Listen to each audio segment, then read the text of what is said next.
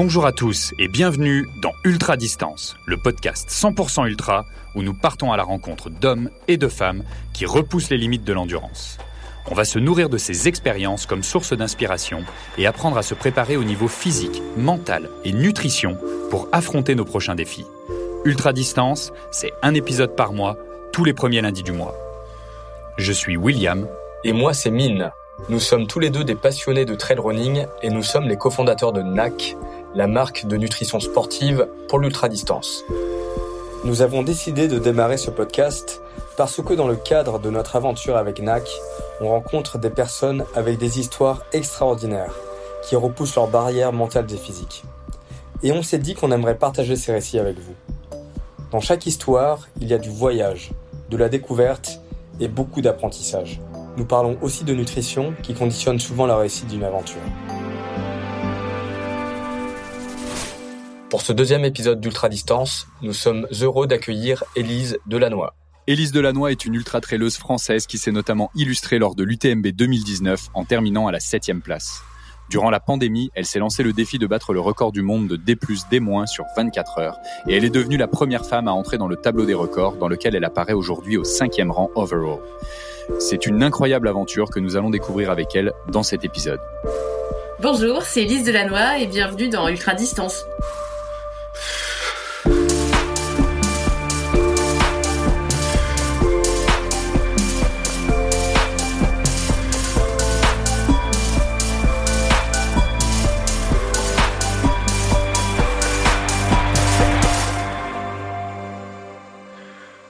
Élise, pour briser la glace, j'aimerais te poser une question qui est comment as-tu commencé à courir? Raconte-nous un petit peu ton histoire avec la course à pied. Alors, moi, j'ai commencé très tard euh, pour euh, pour la petite histoire. Quand j'étais enfant, en fait, j'ai grandi dans une famille euh, d'agriculteurs, donc j'étais à la campagne, donc j'avais pas accès euh, à tout ce qui était structure sportive. J'étais tout le temps dehors à crapahuter. Déjà, j'avais cette notion de besoin d'être dehors, mais j'ai vraiment commencé à courir euh, à l'âge de 18-20 ans quand j'étais étudiante. Donc c'était très tard comparé à d'autres trailers qui démarrent plus avec l'athlétisme ou avec euh, quelque chose de spécifique où les parents les amènent au sport. Moi, c'est vrai que c'est moi-même toute seule qui a commencé à courir euh, bah, 20 minutes, une demi-heure. Ça me plaisait bien. Et puis après, bah, j'ai allongé les distances. Je voulais savoir si tu avais commencé à courir en fait euh, pour quoi d'une raison de santé, te remettre en forme ou c'était quoi l'idée derrière? Quand j'étais étudiante, c'était euh, prendre l'air parce que j'étais euh, dans à Lille, donc qui était une grosse ville, et j'avais ce besoin de de me retrouver dans la nature. Et donc j'ai commencé comme ça à courir euh, le, le soir après après les cours. Et puis bah, après j'ai pris goût. Je me suis rendu compte que ça me faisait du bien. Ça permettait aussi de maintenir la forme, hein, pas prendre trop de poids parce que quand on est étudiant, ça peut aller vite. Donc c'était aussi un tout. Et mais c'était sur des petites distances. Hein. C'est vrai que j'étais j'étais pas à ce niveau-là, mais j'ai toujours aimé euh, faire du vélo. Je faisais aussi pas mal de vélo aussi en parallèle. Et puis après, euh, après j'ai rencontré mon mari qui était un grand sportif et euh, on a commencé à faire du raid ensemble. Et là, j'ai commencé à, à allonger les distances et à voir que l'effort long, c'est quelque chose qui me plaisait beaucoup. Et c'est comme ça que j'ai démarré sur du longue distance en faisant des raids vers 20, 20, 20 22 ans. Quoi. À quel moment tu t'es rendu compte que tu avais des qualités en course à pied ou en sport d'endurance? Ben en tout en ben, en démarrant en fait si je m'en suis rendu compte au collège parce que je gagnais le cross du collège sans m'entraîner.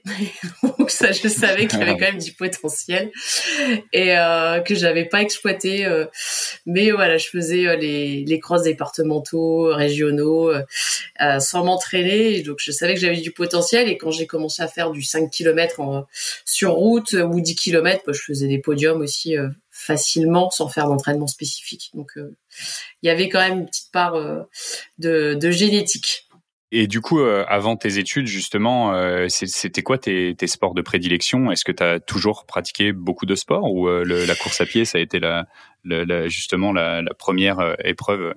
Non, c'était la, la, course à pied, c'était la première, ouais, quand j'étais étudiante, parce qu'avant, avant, j'avais pas de possibilité d'avoir une structure à côté de chez moi pour faire autre chose, avoir euh, une salle de sport. J'ai aussi, après, j'ai fait des activités euh, associatives euh, avec le collège, donc c'était du volleyball, des trucs classiques, mais jamais à un, un, grand niveau ou en équipe ou le week-end. C'était vraiment dans le cadre de, de l'assaut le mercredi après-midi, quoi. Donc, je viens, on va dire, vraiment de la, course à pied, mais tardivement.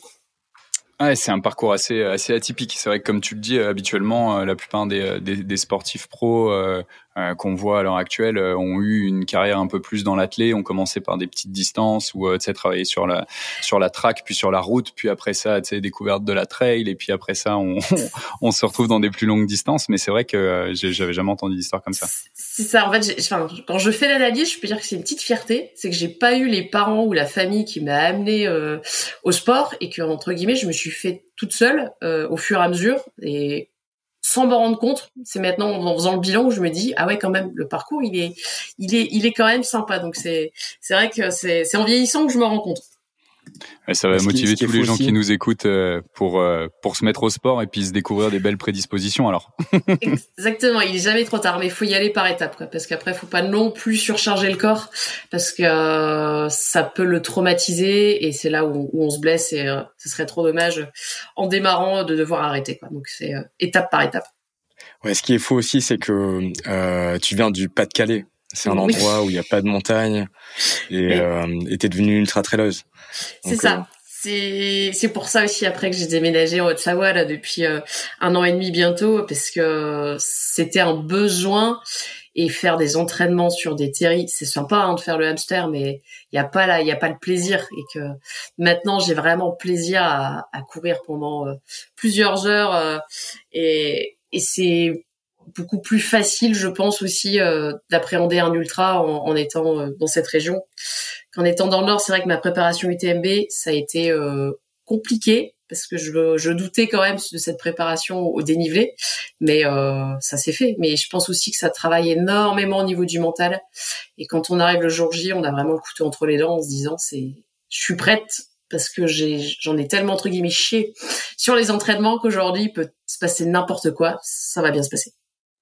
Ouais, tout à fait, mais c'est super intéressant ça. J'ai écouté un podcast justement de euh, Alexandre Boucher, euh, casquette verte, euh, au micro justement de, de Yannick de Pas sorti du bois, qui lui en fait est parisien, s'entraîne en fait dans Paris et a été capable de faire des très belles positions sur sur l'UTMB ou encore gagner la Saint-Élion. Donc euh, euh, c'est quand même hyper intéressant de voir que même dans un environnement assez urbain, on est capable de faire du spécifique et de développer certaines autres euh, qualités finalement pour pouvoir s'illustrer auprès des meilleurs ultra trailers qui eux s'entraînent en altitude justement dans des conditions vraiment spécifiques quoi. Je pense que là-dessus c'est le mental qui compte pour pour réussir à, à tenir et c'est je pense que inconsciemment c'est la tête qui prend le dessus sur les jambes malgré les souffrances par le manque de préparation, bah, on peut pas se préparer aux descentes. C'est là, c'est là où ça casse de la fibre. C'est là où on a vraiment mal. Et ouais, le, la tête prend le prend le contrôle. Ouais, tout à fait. Et pour euh, pour enchaîner sur euh, justement la notion de faire le hamster, comme tu mentionnais, c'est je trouve qu'il n'y a pas de meilleure transition pour euh, commencer à, à, introduire donc le concept de ce 24 heures de D plus D moins que tu as effectué donc en 2020. Donc pour remettre tout le monde en contexte, en fait, donc l'objectif c'est de faire le maximum d'élévation dans une durée en fait euh, de 24 heures.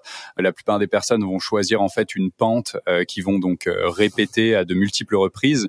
Dans ton cas, toi, le record a été établi donc à 16 513 mètres sur une boucle qui faisait 520 mètres de distance et soit enfin, exactement 59,4 mètres de dénivelé positif. Et donc, tu as complété 278 tours pour un total de 144 km. Donc euh, c'est quand même c'est quand même assez impressionnant euh, et euh, ça, ça fait vraiment la transition sur donc faire le hamster. Donc parle-nous un petit peu de de ce défi des des, des 24 heures. C'est quelque chose qui j'ai l'impression est, est, est né quand même assez récemment. Qu'est-ce qui t'a donné l'idée? Comment euh, comment t'es arrivé à te, te mettre sur la ligne de départ pour faire un tel défi quoi? Alors, je, remets dans le contexte. On est en, en 2020, l'année euh, bah, de toutes les inconnues, le Covid, le confinement, toutes les compétitions sont annulées. On ne sait pas comment ça va tourner, si en 2021 on pourra courir. Enfin, j'étais dans une inconnue. Euh, C'était au mois d'août complètement un peu perdue. Je me disais que j'étais en forme. Je trouvais dommage de ne pas pouvoir utiliser cette forme et je me cherchais un peu au niveau sportif, qu'est-ce que je pourrais faire. Et j'ai lisé un article, donc on est on est fin août, hein. je fais le défi le, le 21 septembre, on est le 30 août, je lis un, un article de Trail Endurance Mag où, où je vois que Patrick Board euh, tente euh, le record. Et le record, il établit, donc c'était juste après, et que Aurélien Dulin-Palace allait le tenter peu de temps après. Et je vois dans l'article qu'aucune femme n'a tenté le défi. Et donc là, j'ai comme une, illumination, comme dans une BD, la petite ampoule qui, apparaît, et je me dis, c'est bon, j'ai trouvé mon défi, j'ai trouvé euh, quelque chose qui va qui va me motiver. J'avais envie de me dépasser, j'avais besoin. On était tous coupés un petit peu de, de tout le monde, de créer en fait euh, quelque chose où il y avait de l'émotion qui allait euh, qui allait être là. Comme je savais aussi que j'allais déménager, je voulais faire un au revoir bah, à ma région du Pas-de-Calais. Et ce qui symbolise le Pas-de-Calais, bah, c'est le terrible et c'est là où je, me suis entraînée euh, beaucoup euh, pour mes derniers ultras. Donc il y avait aussi toute une symbolique émotionnelle sur euh, sur l'attachement à, à, ma région à ma région d'origine et c'était aussi me, me défier, me dire bah, tente-le, tu verras ce que ça donne. Il n'y a pas une marque encore de mise en place, donc tu auras tout au moins une première marque qui sera établie. Et puis euh, tu verras jusqu'où ton corps peut aller. Parce que sur l'UTMB, euh, c'est une remarque que m'a fait mon mari, c'est que de ravito en ravito, il voyait euh, bah, les visages euh, marqués, la fatigue était présente. Il dit, toi, c'était impressionnant. Plus ça avançait, et on voyait pas de différence. On ne pouvait pas dire à quel kilomètre tu étais. Tu, tu, tu n'étais pas, ton visage n'était pas marqué. Donc je savais que l'effort 24 heures devait, euh, devait bien passer euh, par rapport euh, au, au 100 miles de l'UTMB où c'était très bien passé. Et je sais que mon corps est, est capable de, de garder une même allure pendant des heures et des heures. Donc ça, c'était une force pour moi et je me suis dit, bah, je vais, je vais voir ce que ça donne. Je le tente. J'ai rien, j'ai rien à perdre, juste à, à vivre un grand moment aussi parce que dans ma tête c'était euh, je réunis des gens autour de moi. On avait un contexte Covid où on n'avait pas le droit de se réunir, mais euh, ça commençait à se détendre sur le mois de septembre, donc je savais que je pouvais euh, réunir quand même des pacers avec moi et puis des gens qui pouvaient passer moi. Donc euh, on est le 30 août. Euh, J'appelle mon mari qui lui était parti faire une, une divide en vélo avec un copain. Donc euh, un peu aussi sur des trucs spécifiques. et ils étaient en, en, galère totale. Et je lui dis je vais tenter un record. Qu'est-ce que t'en penses? Ah ouais super, c'est bien, c'est super. Et là j'ai raccroché en me disant bon bah, je vais me débrouiller toute seule pour l'organiser parce que là il rentre dans une semaine et si je le fais il faut que je le fasse en septembre. Je savais qu'avec le Covid en octobre ce serait plus possible. Et puis la météo elle serait moins bonne. Donc mon idée est partie de là et j'ai tout de suite commencé à, à contacter bah, les, les, personnes qui géraient les terrils parce que c'est des choses qui sont aussi euh, classées euh, au patrimoine mondial de l'UNESCO. Donc je pense pas qu'on puisse euh, avoir des autorisations si facilement, mais j'ai eu une chance aussi incroyable, c'est que dès que je contactais quelqu'un, j'avais une réponse très rapidement et tout le monde voulait m'aider.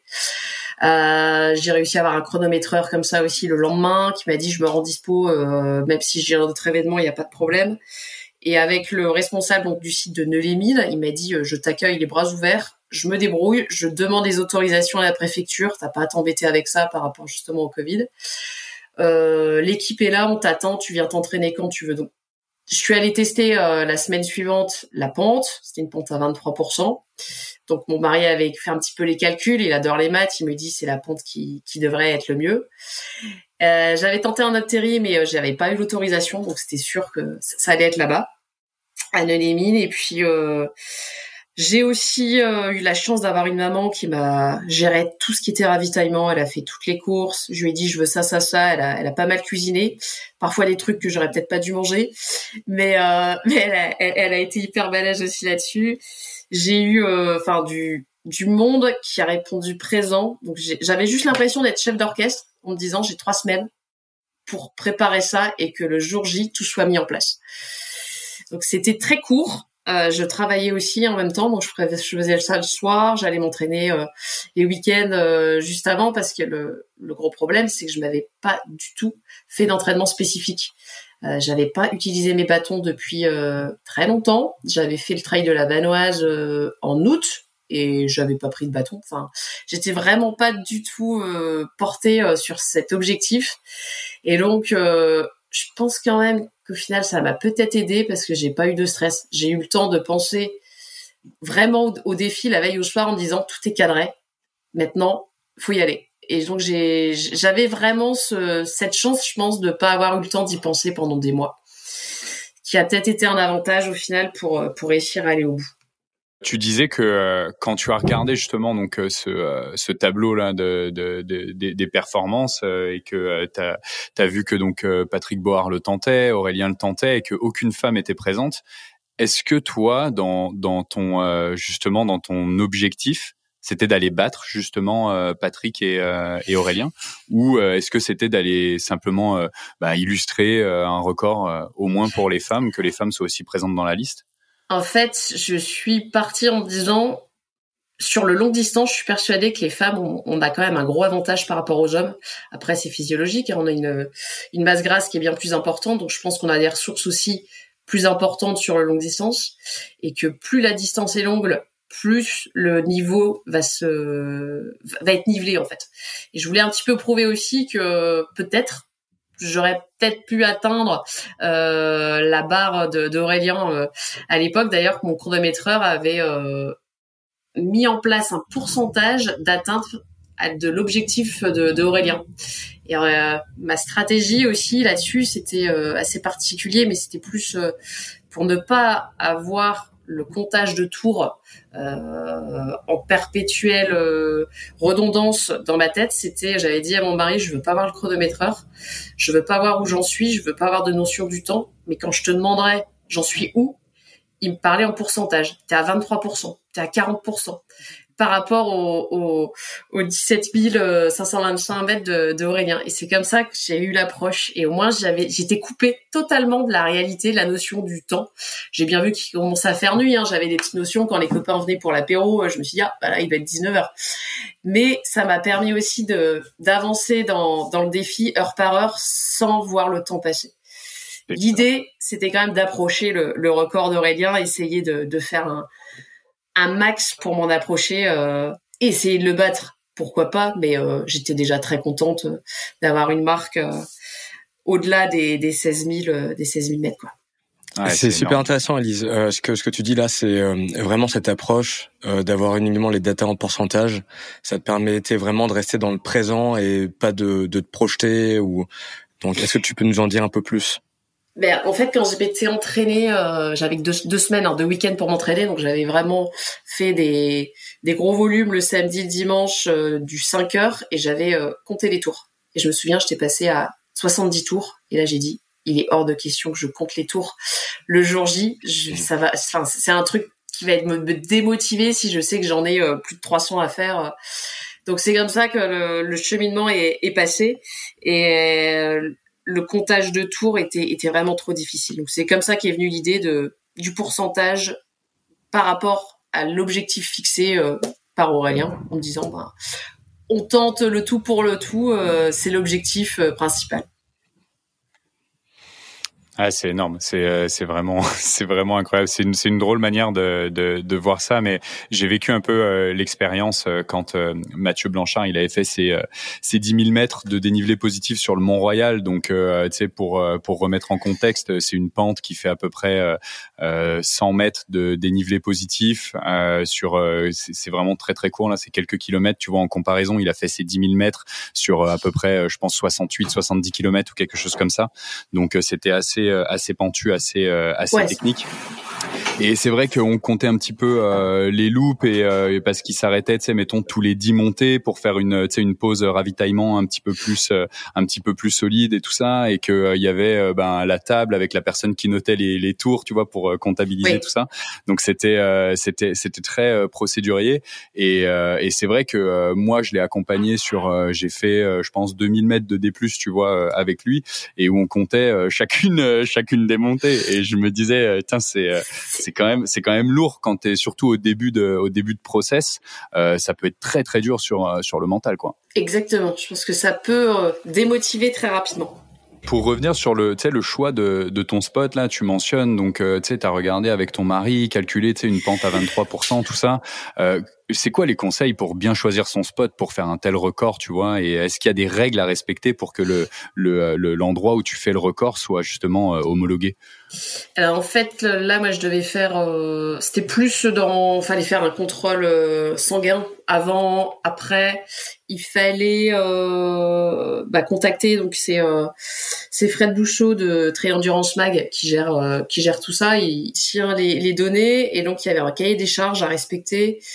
Il n'y a pas après de prérogatives sur la pente. Il y a rien. Après, c'est c'est vraiment juste le cadre sur bah, le contrôle antidopage, euh, bien avoir un chronométreur euh, officiel, avoir les données, transmettre les données euh, à Fred pour qu'il valide. Et au niveau pourcentage, nous c'était plus pour la rentabilité, pour être sûr de bah, d'être le optimisé au, maximum. Et c'est vrai que le, le 23 entre 20 et 25% je pense que c'est le, meilleur combo pour réussir euh, à aller au bout parce que quand si la pente est trop importante, la fatigue doit doit quand même atteindre des cuisses et je pense que sur la fin ça devient compliqué quoi. Ça atteint les cuisses plus sur la sur la descente ou euh, sur la montée euh? Sur la descente, sur la descente, c'est c'est des douleurs qui sont qui sont extrêmes. les pieds aussi, c'était c'était des douleurs extrêmes. Après, en descente, on, on se laisse aller plus facilement qu'en montée où il y a vraiment l'effort à faire, mais c'est, on passe par des phases douloureuses incroyables.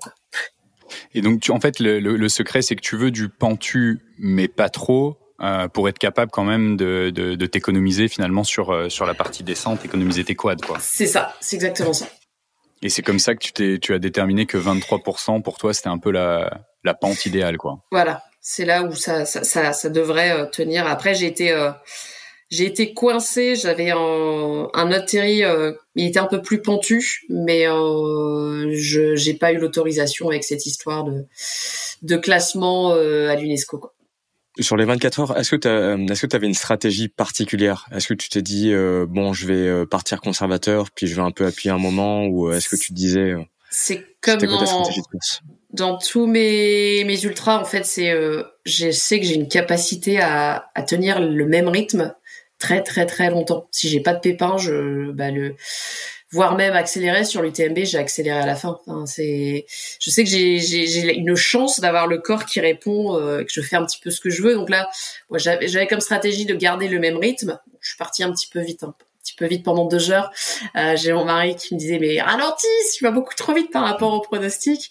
Mais après, on a envie, euh, on a on a l'impression en fait qu'on qu'on est un lion en cage toute la veille au soir, toute la nuit, et quand le moment arrive, on a juste envie de, de se dire bah, tout ce qui est fait euh, n'est plus à faire, donc euh, je suis en forme, j'enchaîne, mais ça ça m'a pas été préjudiciable heureusement, mais c'est vrai que j'ai euh, je suis partie sur un trop gros rythme, mais après au bout de deux heures, voilà, j'ai trouvé mon rythme de croisière. Et puis je l'ai tenu pendant 16 heures.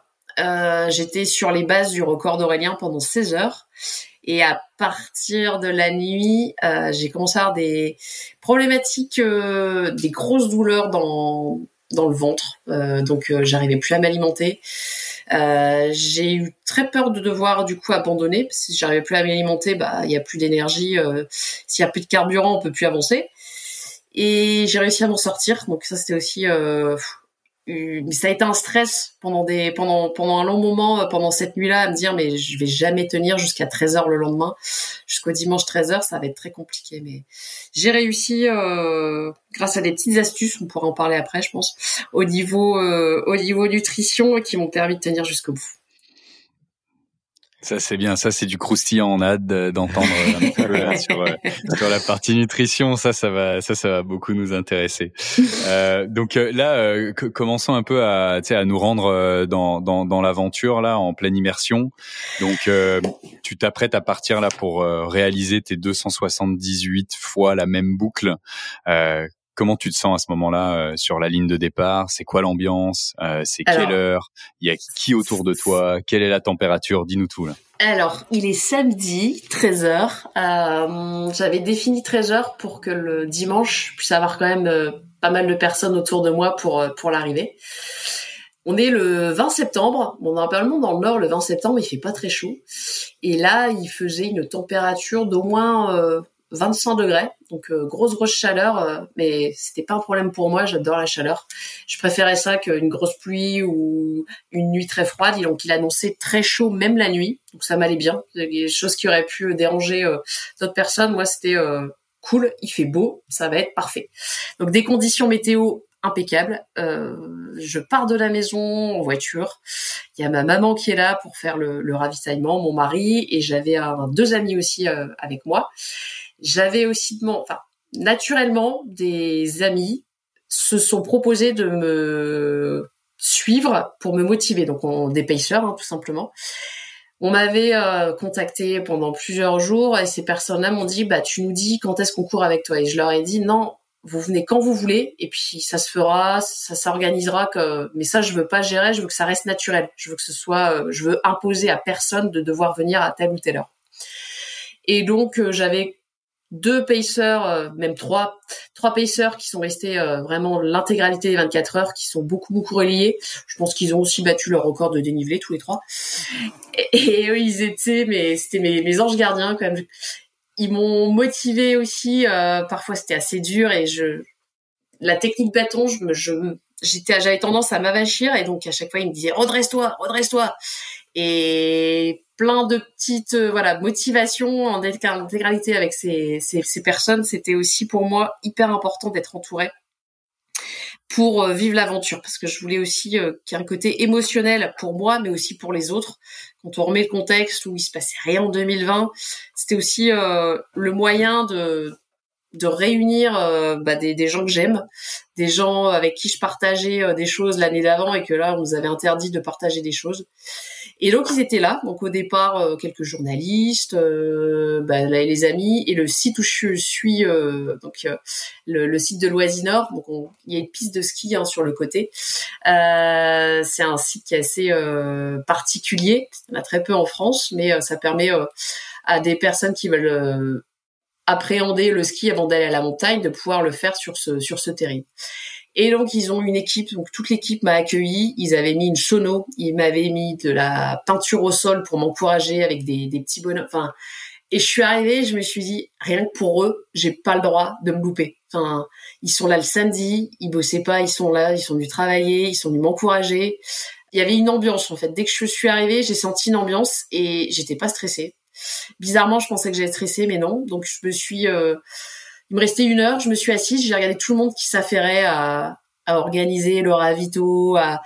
et là j'ai dit, là pour ces gens-là, t'es obligé d'aller au bout. Tu fais, euh, tu fais ton maximum. Donc j'étais dans cette ambiance-là. Le départ, donc j'ai mis en place le, le, bracelet avec le chronométreur, on a tout euh, tout cadré. Le petit coup de pistolet a été euh, lancé, départ, et puis et puis après, bah, je me suis pas arrêtée. Je me suis pas arrêtée, je me suis juste j'ai fait deux pauses. Enfin, là, je sais aussi que ça peut impressionner, mais j'ai fait que deux pauses. Une pause pipi vers 23 heures et euh, une autre pause euh, pour euh, desserrer en fait le bracelet justement qui était à ma cheville, mais qui me serrait vu que bah, forcément on fait de la rétention d'eau, donc on gonfle et ça me lacérait. Et euh, j'ai changé de chaussure aussi en, en une minute ou deux minutes quoi. Donc au total, j'ai vraiment fait très peu de pauses. J'avais une technique aussi euh, d'alimentation qui s'est mis en place, mais pas prévue non plus, pas organisée. C'est en fait, je marchais avec les bâtons et mon mari me nourrissait. Donc, euh, il avait une assiette. donc ça, ça pouvait, ça faisait sourire. Mais il avait une assiette, il me dit, tu veux quoi? Et donc, je lui disais, je veux ça. Et hop, il me, il me nourrissait, ça me faisait gagner du temps. Et pareil pour les boissons, en fait. Est-ce que ça faisait vraiment partie de ta stratégie, justement, de te dire, euh, il faut jamais que je m'arrête, que je sois tout le temps en mouvement, peu importe quoi, je marche, j'avance pour euh, ne pas perdre de temps. Justement, c'était une des clés de la réussite. Alors, en ultra, je fonctionne comme ça. Je fais des ravitaillements express. C'est toujours, toujours ce que je dis. J'arrive, je prends ce que j'ai besoin et euh, je remplis les flasques et je repars. Et ça peut choquer, mais j'aime pas faire des longues pauses. J'ai l'impression de stopper et que le corps va galérer pour repartir dans son rythme. Donc j'ai j'ai l'habitude de prendre des trucs dans la main et partir euh, et manger en marchant. Donc je savais que ça allait être le même fonctionnement et puis je voulais optimiser, euh, pas perdre de temps justement sur ce que tu essayes de mettre en place et euh, faire une pause et tu vas perdre tout le bénéfice de ce que de ce que tu as essayé de faire en, en montée et en galérant quoi. On peut rentrer un peu plus dans les détails de la nutrition là. Donc, est-ce que tu peux nous dire qu'est-ce que tu as mangé la semaine avant et puis euh, la veille et pendant la course. On veut tout savoir. Alors le avant, j'ai une petite euh, habitude avant un ultra, c'est euh, j'ai l'habitude je mange beaucoup de fruits et légumes, c'est déjà de réduire sur les trois derniers jours pour éviter les fibres.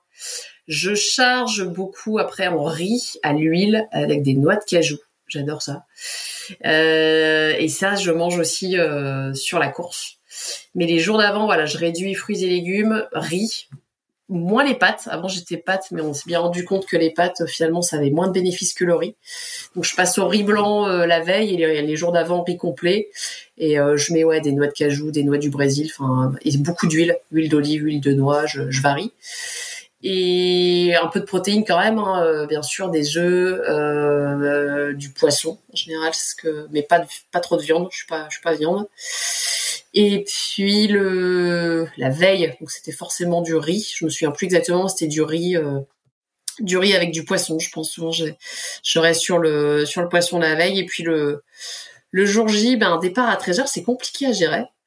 Euh, je me souviens avoir pris un gros petit déj, donc ça devait être flocon d'avoine. Euh, euh j'ai chargé, 30 sont trop chargés parce que ça sert à rien non plus de, de remplir l'estomac.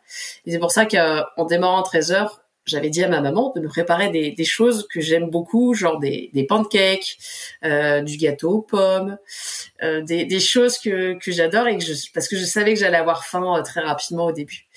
Ah, c'était un petit festin, quoi. C'est ça, c'était le plaisir. J'avais des crêpes fourrées, euh, soit au jambon, soit au, au fromage, soit au sucre. Enfin, c'était le bonheur. Hein. Chaque On nourrit le mental. Et c'est ça, mais c'était un plaisir. Et j'avais, j'avais vraiment cette sensation de faim au début, donc euh, j'étais très contente de me dire, et je redescends et je remange un truc.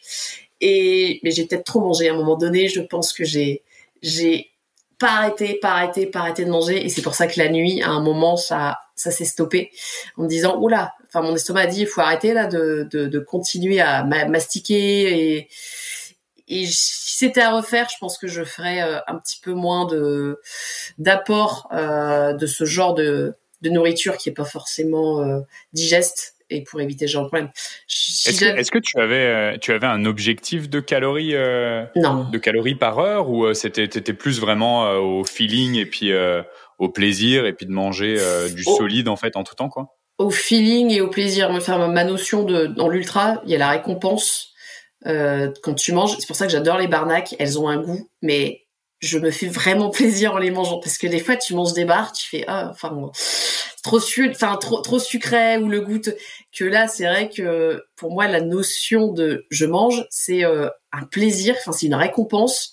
Souvent sur les sur des ultras, je me dis allez là-haut tu manges ta barre et c'est vraiment le le, le le plaisir qui est là. Donc sur ce sur ce 24 heures, c'était notion plaisir et aux sensations, si j'ai besoin de manger, euh, je mange. Si ça passe plus, mais je savais pas trop à quoi m'attendre. Je savais que mes les, les prédécesseurs avaient tous eu des problèmes gastriques et ça se comprend aussi parce que ton estomac, il a en, tes intestins, ton estomac sans cesse en balotage parce que tu fais pas mal de descentes, donc ça, ça tout le temps que sur un ultra, tu vas faire une montée qui est très longue, pendant une heure ou deux, ton estomac est au repos, que là c'était sans cesse en balotage, donc je pense que ton corps te le fait payer à un moment en disant oh là là qu'est-ce qui se passe, je connais pas euh, ce phénomène, euh, hop on arrête quoi.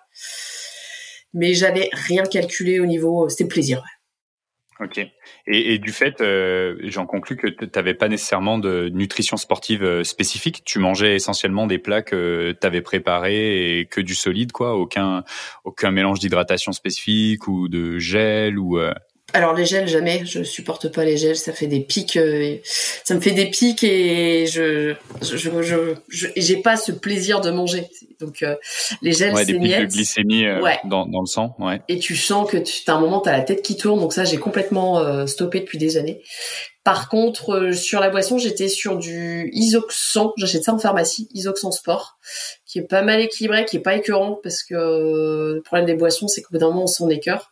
Là, je le trouve assez neutre. Donc, j'avais ça, du coca. Je tourne au, coca. C'est une horreur sur les ultras. Je pense que je bois des litres de coca. donc là, c'était, euh, il y avait une gourde coca, une gourde isox et c'était coca ou isox. Donc, je descendais, je disais, je veux, je veux telle gourde. Mais c'est vrai que le coca, j'ai dû en boire. 15 litres. Je, je sais pas combien de litres, mais c'était euh, vu qu'il faisait chaud, ça me ça me faisait vraiment du bien quoi.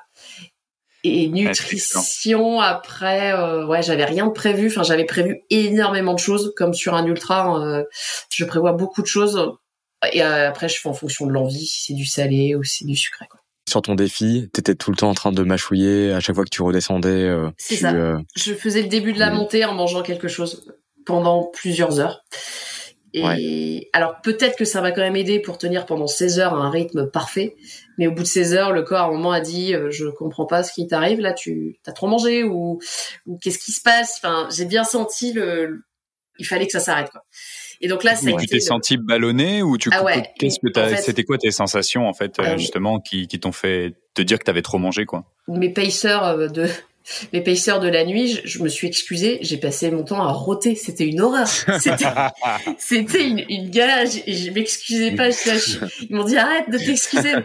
Donc je sentais bien, niveau estomac, c'était, je me suis, est-ce que je vais vomir ou pas? Bah non, je vais peut-être pas vomir. Ah bah et voilà, mais ça a été que ça et on voit bien que l'estomac il, disait mais mais, qu'est-ce que tu m'as fait là? Je je comprends pas ce qui m'arrive. Et une douleur, une douleur, mais je pense aussi que c'est les bâtons, j'étais à une douleur entre l'estomac et les intestins, mais une barre, une barre qui m'a qui m'a fait aussi souffrir en l'avantage c'est qu'on peut pas avoir mal à plusieurs endroits en même temps. Donc au moins la nuit là, j'ai eu mal au ventre, j'ai pas senti les pieds ni les jambes. Donc c'était euh, c'était le bon point parce que le, corps fait ressentir les douleurs à un seul endroit. Est-ce que euh, tu pourrais dire quel aliment t'as mangé qui qui a provoqué ça? Ah, je saurais pas, je saurais pas dire, mais je pense que j'ai j'ai peut-être abusé des crêpes et des des gâteaux pommes euh, de ma maman. J'aurais peut-être dû tourner plus sur des quelque chose comme les barnacs. Hein. Franchement, si je les avais eus, c'est équilibré il y a aussi euh, tout cet équilibre en BCA, en, en glucides, enfin tout est équilibré. Que là, j'étais sur un déséquilibre, je pense, qui était assez important, quoi. Après, tu as aussi, euh, tu sais, euh, dans, dans bah, j'imagine tu avais quand même une certaine diversification, tu vois, dans, euh, dans les aliments justement que tu mangeais pour essayer de, de, de, de, changer un peu justement les, les envies, puis de tester plusieurs choses et éviter une certaine fatigue justement de tes papilles. Mais il y a quand même dans tous les cas une certaine limite, que ton corps il est capable justement de, de digérer. On situe justement cette limite, dépendamment des personnes, mais on va dire entre 250 et 400 calories par heure que tu es capable d'ingérer et de vraiment digérer dans ton dans ton dans ton système digestif. Euh, le reste, euh, tu sais, il y a comme une demande trop importante euh, au niveau de tes muscles et du sang, tu sais, qui est, demandé au niveau des muscles, qui fait que ben ton organisme dans tous les cas, il peut pas le digérer. Donc il y a quand même une certaine limite en fait à pouvoir manger des grosses quantités pendant des efforts des efforts intenses. Donc c'est peut-être simplement le fait que tu avais trop mangé finalement.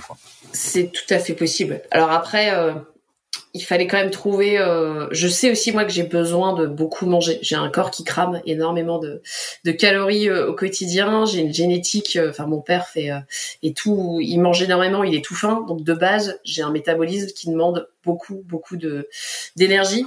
Et en ultra, si je mange pas, c'est même pas la peine. Je j'ai j'ai la chance d'avoir un corps qui ingurgite tout ce que je veux, mais il faut que je le nourrisse. Donc ça, je savais aussi qu'il fallait pas que je déconne avec la nourriture.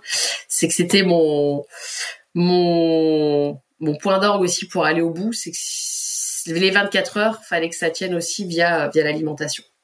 Ouais, tu sais que tu as, besoin de beaucoup de carburant, quoi. Ton, ton corps consomme beaucoup d'essence. Mm. C'est ça, c'est ça. Et en général, j'avais jamais connu hein, des soucis gastriques. C'est la première fois que j'avais des, des douleurs comme ça au ventre et euh, où je voyais, où je savais pas si j'allais euh, vomir ou pas. Et c'était une expérience aussi parce que je sais que c'est des choses qui arrivent à, à, beaucoup de monde en ultra et c'était une expérience pour moi euh, sur ce défi. La petite astuce, euh, c'est mon mari qui a assuré quand j'ai commencé à dire je je peux plus manger. Il a, eu la même réflexion que moi, c'est se dire euh, il est 4 heures du matin, faut qu'elle tienne jusque 13 heures, il faut trouver une solution. Et il y avait du thé. En fait, la nuit, je buvais du thé. Et en fait, ce que je savais pas, c'est qu'il me mettait des cuillères de miel dedans. J'ai ingurgité un pot de miel sur euh, sur la fin de nuit jusqu'à 13 heures. Donc, dans les flasques, il me mettait du thé et en fait le, miel fondé dans, dans dedans. Et le goût passait donc euh, ça c'était une bonne chose mais je savais pas qu'il y avait du miel dedans. Je pensais que c'était du thé mais et ça ça m'a permis je pense d'aller jusqu'au bout. Et la déshydratation j'avais quand même un la nuit il a fait très chaud.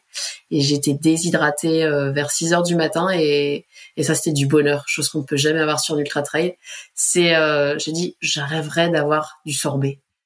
Et là une demi-heure après j'ai quoi? Un bac de sorbet framboise devant le nez. et ça, c'est ça, c'était un bonheur. Ça m'a, ça m'a reboosté aussi de se dire, mais, c'est, c'est génial. Donc là, mon mari a appelé un pote. Il est à 6 heures du matin et il a pris la voiture. Il a pris le bac qui était dans son congélateur. Il me l'a porté. ça, c'est impossible en ultra trail. Donc c'était un avantage aussi de ce, de ce défi, c'est de, de, dire j'ai envie de ça et ça, ça débarque. Quoi. C'était pareil du, du, sirop de menthe. À un moment dans la nuit là où j'arrivais plus à, à regurgiter, je voudrais avoir du sirop de menthe. Il devait 3 heures du matin. Hein et un copain pareil qui, a débarqué avec le sirop de menthe une demi-heure après. C'est des petites choses qui m'avaient marqué en me disant mais mais c'est royal quoi. C'est c'est les gens autour aussi qui ont fait que ce ce record est arrivé parce que j'étais entourée des, des bonnes personnes qui m'ont boosté jusqu'au bout quoi. Ah, tu euh, tu t'es vraiment adapté euh, à un moment donné où le solide passait plus du tout, t'es vraiment passé au liquide et là t'as tout essayé quoi. Genre protéines, euh, sirop de menthe.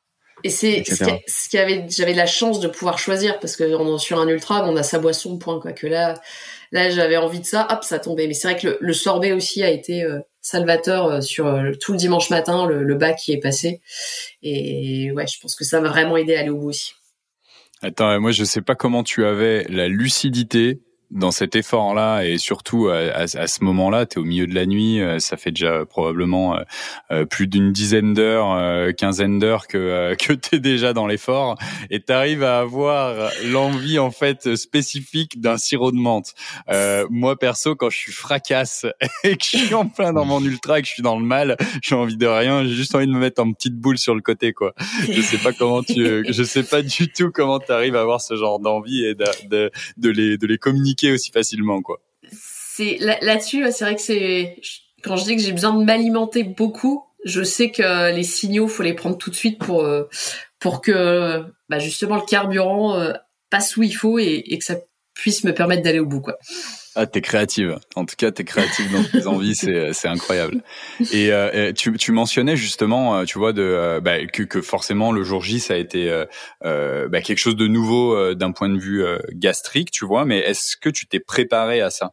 Est-ce que tu as fait dans les semaines précédentes des tests justement où tu as énormément mangé pendant l'effort pour habituer ton estomac à être capable justement d'ingérer autant de quantité de, de nourriture, ou est-ce que tu l'as vraiment juste découvert le jour J, quoi?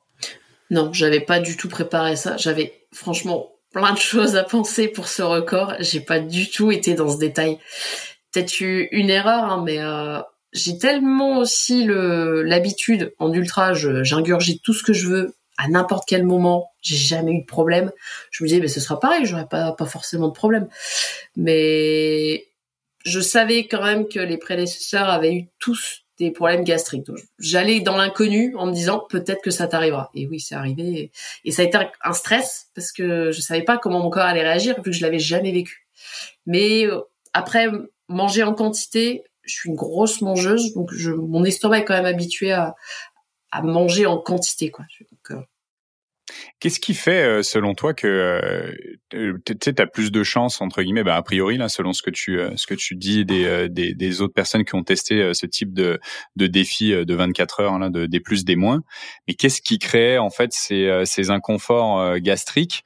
Parce que tu avais l'air de dire que la plupart des personnes qui ont testé ce défi-là ont eu le même le même problème, alors que, enfin a priori déjà pour toi, vous n'êtes pas des personnes à avoir euh, des problèmes nécessairement euh, euh, sur des ultras classiques. Est-ce que le format de course justement a quelque chose de spécial qui fait que ça ça peut entraîner plus de problèmes gastriques? Avez-vous réfléchi ou eu des, des, commentaires par rapport à ça?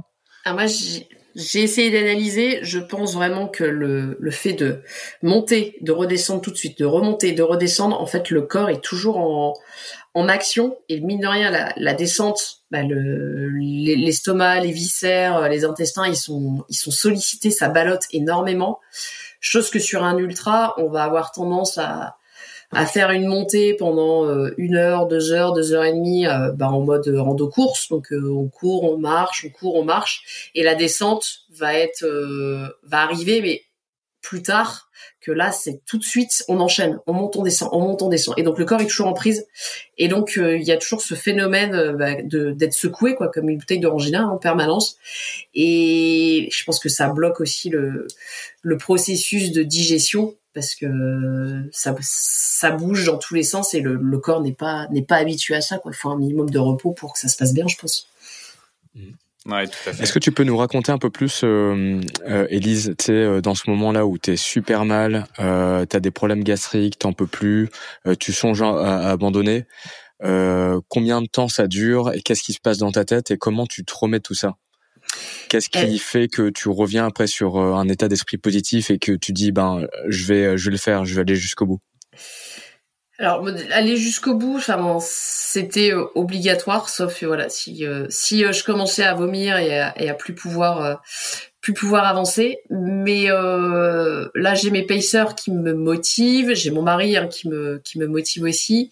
Donc je continue je continue d'avancer et j'essaye de faire abstraction de ces de ces douleurs c'est comme en ultra, à un moment, si tu veux aller au bout, il faut oublier euh, la souffrance. Donc j'essayais de faire abstraction et je pensais au lever de soleil parce qu'il était, ça a démarré vers 3h30, 4h du matin et je me disais à 6h il fera clair et ça ira mieux, ça ira forcément mieux. Et il y aura les gens qui vont revenir te voir, ça va te booster. Et je, en fait voilà, j'ai essayé de faire abstraction de du, du, reste de la nuit qui est le plus difficile hein, parce qu'on est on est un petit peu tout seul même s'il y a des, des copains qui sont là les plus proches. Mais euh, il n'y a pas toute cette euh, le dimanche matin c'était juste fou quoi. Il y avait une foule euh, qui m'encourageait. C'était c'était dingue. Enfin j'en ai des souvenirs incroyables et j'attendais ça en fait. C'est ce qui m'a permis aussi de faire abstraction de ces douleurs et puis de, de me dire de toute façon faut faire avec et tu vois si ça tient.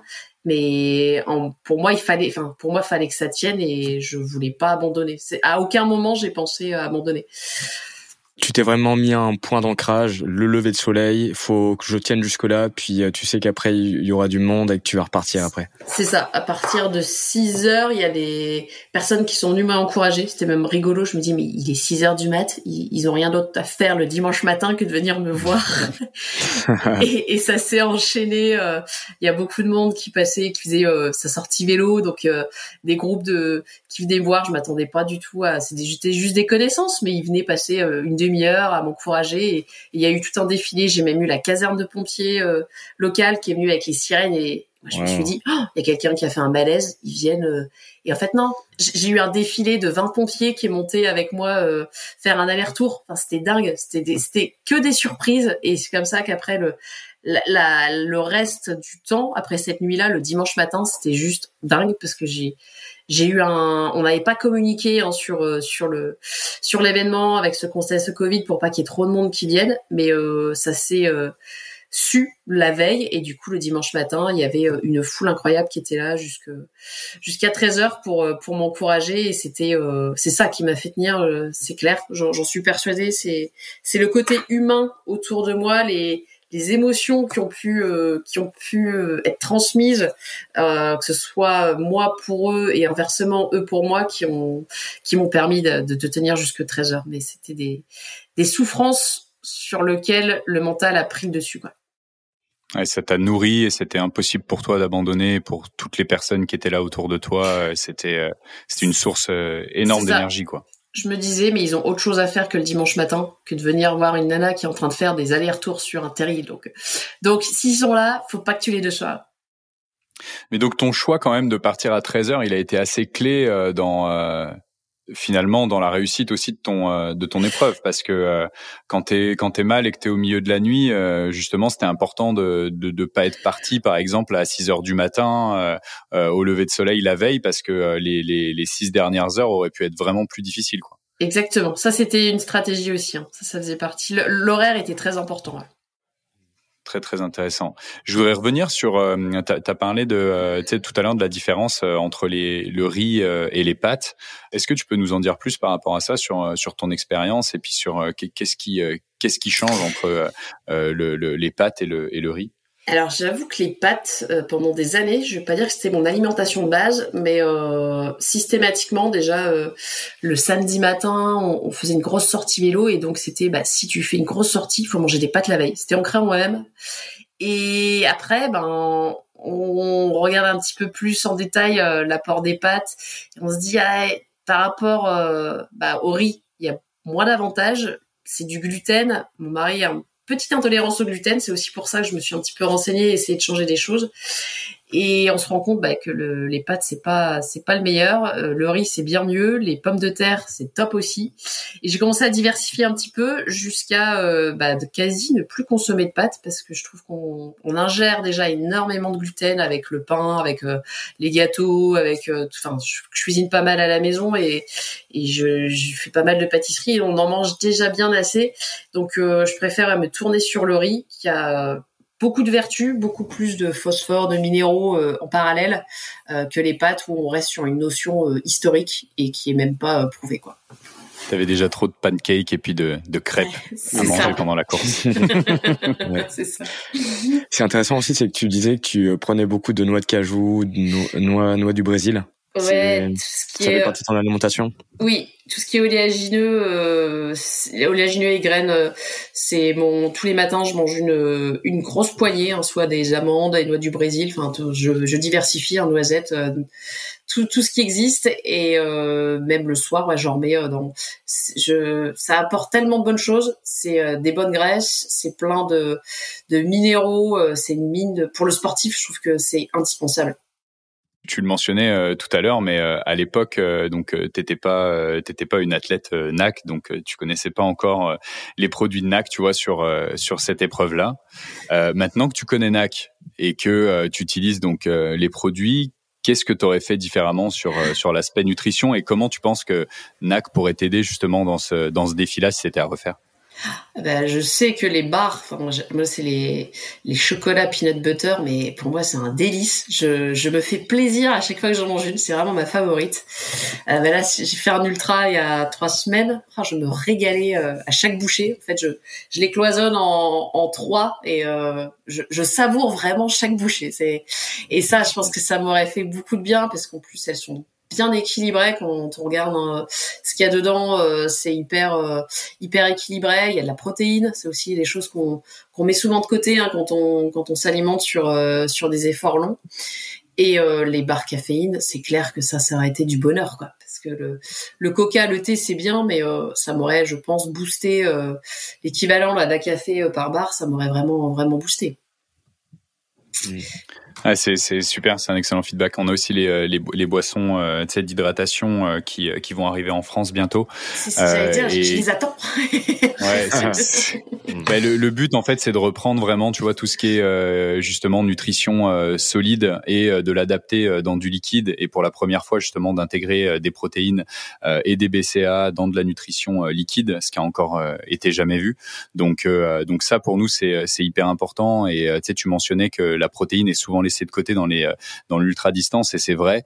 Et, euh, et c'est aussi euh, beaucoup d'études scientifiques en fait démontrent tout simplement que on a besoin d'acides aminés essentiels et donc de protéines pour alimenter de l'ultra distance donc c'est vraiment clé de, de pouvoir rajouter un petit peu de protéines dans des mesures qui soient j'allais dire assez raisonnables. Donc on va viser à peu près un 8 grammes de protéines 8 à 10 grammes on va dire de protéines par heure dépendamment du poids et puis évidemment des conditions météorologiques aussi, mais euh, c'est quelque chose ouais d'ultra important.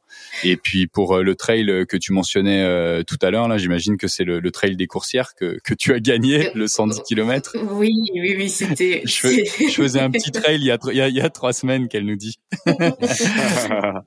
mais oui, non ça c'est super bien passé, ça faisait plaisir de de redémarrer dans des bonnes conditions avec des super sensations et, une bonne alimentation. Donc j'ai pu, j'avais pas encore pu tester vraiment sur de sur de sur les ultras, euh, les bars et ouais non c'était du bonheur là, la petite barre euh, Mocha là euh, à 6 heures du matin, c'était c'était pareil, c'était c'était du bonheur quoi. Donc donc ouais, je pense que les les bars m'auraient peut-être aidé, je sais pas, je mais la boisson aussi, j'ai hâte vraiment de la tester parce que je pense que ça j'ai compris aussi, la petite histoire, que les protéines étaient hyper importantes. Euh, J'avais mis les protéines de côté, je mangeais plus de viande, je mangeais euh, du fromage, mais euh, pas trop d'œufs, pas trop de poissons, mais et je me suis vraiment rendu compte là depuis deux ans que c'est indispensable pour euh, réussir à bah, aller au bout et puis à être se sentir solide. Je vois une grosse différence depuis que j'ai réintégré les protéines. Maintenant, je mange un œuf le matin. Euh, ça m'a changé vraiment. Je sens une grosse différence. Donc ouais, les protéines euh, indispensables, ne jamais mettre de côté euh, l'aspect protéine quand on quand on fait du long. Ouais, c'est clair, c'est clair. Et euh, sur justement sur l'aspect récupération, est-ce que tu as une routine de récupération après un tel événement ou après tes entraînements en règle générale? Après les entraînements, je mange une glace. C'est ma ma petite récompense en rentrant. Je, je vais me chercher une grosse glace euh, parce que je m'entraîne souvent euh, sur l'heure du midi en fait. Donc je rentre, il est 15-16 heures, donc c'est parfait. Je brunch en général le week-end, je m'entraîne et voilà, je rentre à cette heure là, cette heure là. Et après non, j'ai pas de routine. Euh, si je, enfin, me faire plaisir quoi. Là euh, sur le trail des coursières, on était, on est reparti avec mon mari. Il me dit mais t'as envie de quoi Je fais une pizza. Donc on s'arrêtait à Annecy, manger une pizza, quoi, complètement improbable. Euh, il était 22h, euh, quasi 22h30, mais ouais, j'avais envie d'une pizza. Non, j'ai pas de routine, c'est selon l'envie, quoi. Super, tu sais, tu sais écouter, euh, écouter ton corps, c'est ce qui compte. Ah bah, il faut, on n'a qu'une vie. Hein. c'est clair. J'ai une question un peu plus générale pour toi. T'es es une passionnée euh, d'aventure, de, de plein air. Là, récemment, t'as fait un trip avec ton mari, je crois, de 470 km, 7200 mètres de D+, en vélo. Oui. Donc, euh, en 20 heures. Est-ce que tu peux nous dire un peu de, ce que, ce que ça t'apporte dans ton quotidien de, de, de faire des sports d'endurance? Alors, le, ça, ça ouais, c'est, c'est des vacances, c'est, c'est les vacances qu'on préfère, c'est, on dit ça, le, le backpacking. Et en fait, c'est le sentiment de liberté qui en découle. C'est juste énorme. Euh, on se sent mais vivant. J'avoue. Enfin, c'est le terme que j'ai employé. C'est vraiment se sentir vivant. Parce qu'on pédale, on est au milieu de la nature, on découvre des paysages exceptionnels, on traverse des régions. Euh, bah moi, il y a des, des, régions que je connaissais pas. Je connaissais pas l'Aubrac, le Larzac. En fait, on est parti bah, de la maison hein, de Toranglière et on a fini euh, à Montpellier en, bah, en naviguant euh, un peu large. Hein. On a fait neuf départements et j'avais vraiment envie de découvrir le Brac et la Lozère, ça, me tenait à cœur. Et donc, on se nourrit encore une fois, je trouve, des, paysages pour avancer sur ce genre de d'effort qui pour nous en fait n'est pas un effort. J'ai fait ouais du du enfin de l'entraînement spécifique en endurance sans m'en rendre compte parce que c'est que du plaisir. On, s'arrête quand on a envie, on fait une pause, bah justement on mange une glace, on mange une crêpe, on mange une pizza. Euh, en fonction de l'envie, en fonction du lieu où on est, il n'y a pas de, il a pas de d'obligation, pas de stress horaire, personne nous attend et c'est là où on se sent libre. On n'a pas le téléphone, on est et on voit beaucoup plus de choses quand on est sur un vélo que quand on est euh, bah, dans un véhicule euh, où on n'a pas la même appréhension du, du paysage. Est-ce que tu as d'autres euh, aventures comme ça qui sont prévues bientôt? Ah bah dès qu'on peut on repart en backpacking. On a déjà fait un il y a, il y a, un peu plus d'un mois euh, qui était beaucoup plus court, hein, mais euh, c'est euh, ouais. No... Après là je vais me préparer à l'UTMB. Donc les vacances d'été sont vont être particulières parce que ça va vraiment être les blocs d'entraînement pour l'UTMB spécifique. Mais c'est c'est le mode de vacances qui pour moi est le est le plus beau quand on aime l'ultra, enfin que ce soit en vélo ou en course à pied, euh, c'est euh, une une expérience ouais où, en plus on partage euh, ensemble et on revient de vacances. On a passé quasi l'intégralité des vacances ensemble on a l'occasion en plus de voir des, des amis qui sont dans telle ou telle ville, on s'arrange pour passer les voir. Enfin, c'est. Euh, mais ouais, dès que possible, euh, on repart, mais priorité à, à l'UTMB cet été. Ouais. Ça, c'est le gros highlight de, de ton année 2022, euh, c'est l'UTMB. C'est l'UTMB, ouais, parce que l'an dernier j'avais le dossard et grosse frustration. Il y a il y a quasi un an, là, dans, dans 10 jours, je m'explosais le, le bassin en, en vélo. J'ai chuté en vélo et j'ai eu triple fracture. Donc l'été a été euh, très compliqué. J'ai passé un mois euh, bah, à l'été, hein, donc euh, j'ai ma revanche. j'ai ma revanche parce que l'an dernier j'ai tellement été frustrée de de pas pouvoir profiter pleinement et puis de c'était mon objectif de l'an dernier, donc il est reporté à cette année.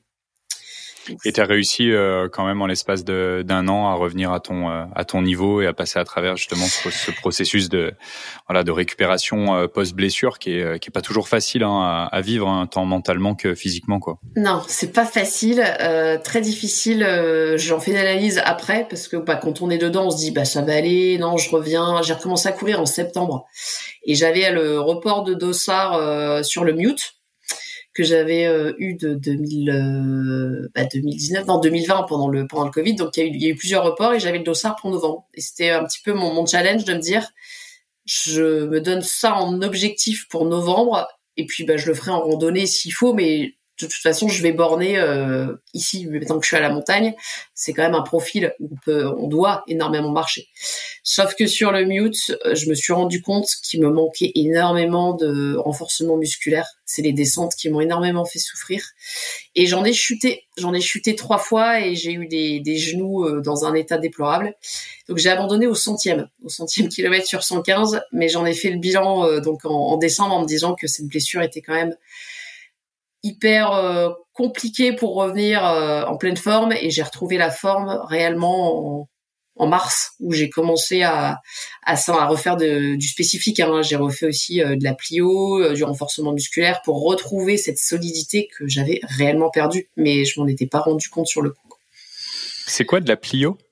Alors la plio, c'est pour euh, se renforcer euh, sur les descentes en fait au niveau euh, au niveau des chevilles, au niveau enfin au niveau musculaire. Enfin, c'est vraiment un, un, entraînement spécifique pour bah, pour se solidifier quoi axé sur tout ce qui est proprioception et ça. justement. C'est que des exos très chiants, hein, très, très très très chiants, des séances pas, pas rigolotes, mais il faut les faire. J'en suis, j'avais complètement arrêté aussi ce genre de séance et ça m'a remis. Euh, bah, j'ai, je me suis fait coacher aussi euh, par Patrick Bringer et qui m'a remis à ça et je me suis vraiment rendu compte. J'avais besoin aussi qu'on qu'on me cadre pour reprendre euh, confiance en moi parce que mine de rien bah ça m'a fait un peu perdre confiance.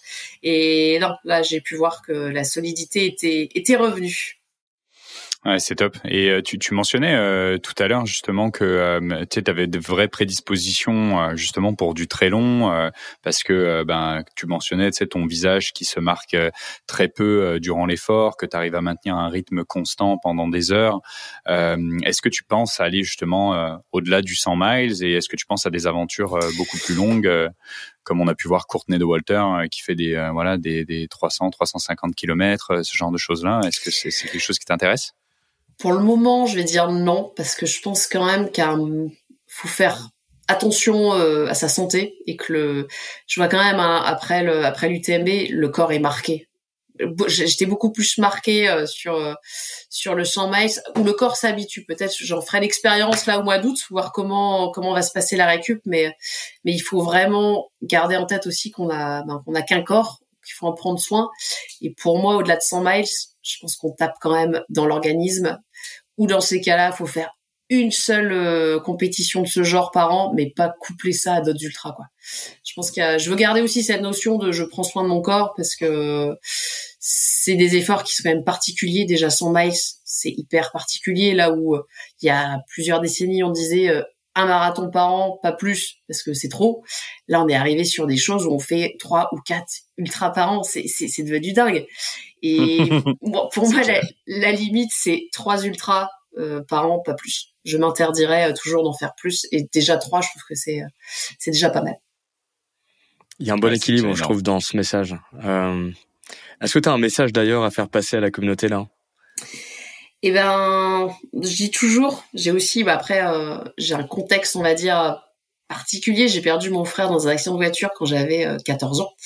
Je pense aussi euh, que j'en suis venue à l'ultra à cause de ça, parce que ça m'a forgé un, mental, on va dire, euh, ça m'a mis une carapace à l'époque, parce que quand t'as 14 ans, tu te prends ça dans la tronche, enfin, faut, faut, faut remonter euh, la pente, et je pense que ça m'a beaucoup aidé euh, sur sur l'ultra. Et j'ai un credo, c'est qu'on ne sait jamais de quoi demain est fait. Donc c'est pour ça aussi que me lancer ce genre de défi comme les 24 heures, c'est, bah, je me sens vivante là sur ce moment-là. Je me crée une tranche de vie parce que il y a plein de journées dans la vie, on va jamais s'en souvenir. Et c'est des moments sur des ultras, sur des défis sportifs, sur des, c'est des moments dont, bah, même quand on, on est en retraite, on se dit, ah bah ouais, ce jour-là, j'avais fait ça. Et c'est une tranche de vie qui est mémorable. Et c'est ça que j'aime bien dans la vie, c'est se créer des tranches de vie. Et c'est ça le message que je veux faire passer, c'est bah créez-vous des, des bons moments dont vous allez vous souvenir toute votre vie, parce que vous savez pas de quoi demain est fait.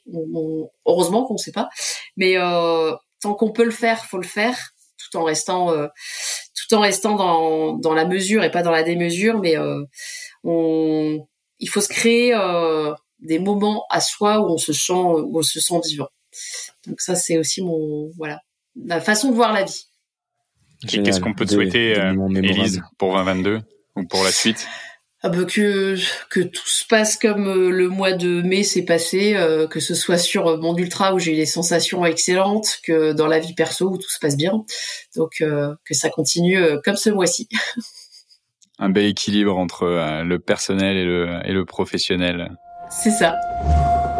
Merci beaucoup à Elise pour sa participation au deuxième épisode de Ultra Distance. Quels sont les apprentissages qu'on a fait pendant cet épisode, Mine? Moi, ce qui m'a vraiment marqué avec Elise là, c'est euh, l'importance de la communauté et de toutes les personnes qui étaient autour pour la remotiver parce que mentalement, euh, ça, ça pompe énormément de jus là. C'est ultra prenant euh, physiquement, mentalement, et ce qui l'a vraiment fait tenir, c'est toute l'équipe, tout le crew qui était autour d'elle. C'est vraiment ce qui m'a marqué. Et toi, Will? Tout à fait. Je trouve que c'est un peu comme euh, justement dans le dans l'épisode avec euh, Mathieu, euh, où on voit l'importance en fait d'avoir des gens euh, autour de soi pour ben driver justement toute l'énergie et aller chercher justement cette volonté d'aller au bout de l'effort et de ne pas abandonner. On voit vraiment que dans le cas d'Élise, c'est ce qu'il a c'est ce qu'il a tenu, ce qu'il a poussé à aller au bout. Et, et ça, c'est vraiment hyper hyper intéressant.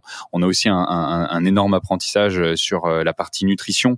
on voit que la préparation à la nutrition et la, la, la connaissance de soi à la nutrition euh, ben, se fait euh, tous les jours, hein, même dans des nouvelles expériences. Enfin, je veux dire, Elise, elle a une énorme euh, expérience dans tout ce qui est trail avec justement beaucoup d'ultra derrière la ceinture. c'est quand même c'est quand même drôle de voir qu'elle découvre encore des nouvelles choses lors d'un défi comme le 24 heures qu'elle a fait et qu'elle qu'elle a capté que finalement elle avait une certaine limite dans ce qu'elle était capable d'ingérer pendant pendant son effort quoi. Ouais, ce qui m'a marqué, c'est que elle a testé beaucoup de choses. Euh, elle a vu aussi que elle a remplacé par exemple les pâtes par le riz. Euh, elle a une, une, alimentation très très équilibrée et aussi euh, ce qui m'a marqué c'est qu'à un certain moment elle était plus capable de manger euh, des trucs solides et il y a uniquement le liquide qui, qui passait et c'est là où elle a mentionné après 16 heures là donc elle se nourrissait de de thé un mélange de de thé avec du miel, du sirop de menthe. Donc ouais, elle est, elle est vraiment passée en, en nutrition liquide à un certain moment. Ouais, c'est là que tu vois que c'est important de vraiment varier les goûts et les textures pour éviter cette euh, cette fatigue. Peut-être que si elle l'avait fait plus tôt dans son effort, ça aurait peut-être euh, justement euh, eu un, encore un meilleur un meilleur effet sur sur sa performance. Mais c'est sûr que d'éviter d'éviter cette fatigue, c'est c'est hyper important. Et enfin, ce qui m'a marqué aussi, c'est le fait que elle s'est vraiment mis un point d'ancrage. Un moment quand c'était dans le dur, elle s'est dit ce moment euh, dans le dur, il va passer. Euh, je vais avoir un high et ce moment-là, elle a attendu le lever du soleil. Donc c'était vraiment très très euh, stratégique pour elle de commencer à 13 h pour se dire voilà un moment il va y avoir le lever de soleil. Ça va être le dernier euh, le, le, dernier tronçon de mon aventure et je vais avoir toute la foule qui va être là pour euh, pour, pour me pousser sur sur la fin. Ouais, c'est un gros effort de, de, visualisation en fait, parce que elle s'était, elle s'était préparée à ce moment-là, le moment où elle allait être dans le dur, et euh, sa délivrance, c'était le lever, le lever de soleil. elle allait tout faire pour tenir jusqu'au lever de soleil, et après le lever de soleil, ben c'est l'énergie euh, du soleil, c'est la chaleur qui tape sur la peau, euh, qui vient finalement ben, nous donner l'énergie nécessaire pour aller pour aller au bout de l'effort, et l'arrivée comme on le mentionnait dans le premier point, du crew et de toutes les personnes autour qui sont venues lui donner les ressources nécessaires pour aller au bout. Quoi. Bon, c'était génial. Un gros merci. Vraiment, euh, vraiment hyper intéressant. Merci encore euh, à Elise pour euh, pour cet épisode. Si vous avez aimé l'épisode d'Ultra Distance et que vous souhaitez nous aider, la meilleure chose à faire, c'est de vous abonner sur toutes les plateformes de streaming, de noter et rédiger un avis sur Apple Podcast ou sur Spotify, et finalement d'en parler autour de vous et de partager sur les réseaux sociaux. Merci à tous et on se voit dans un prochain épisode d'Ultra Distance.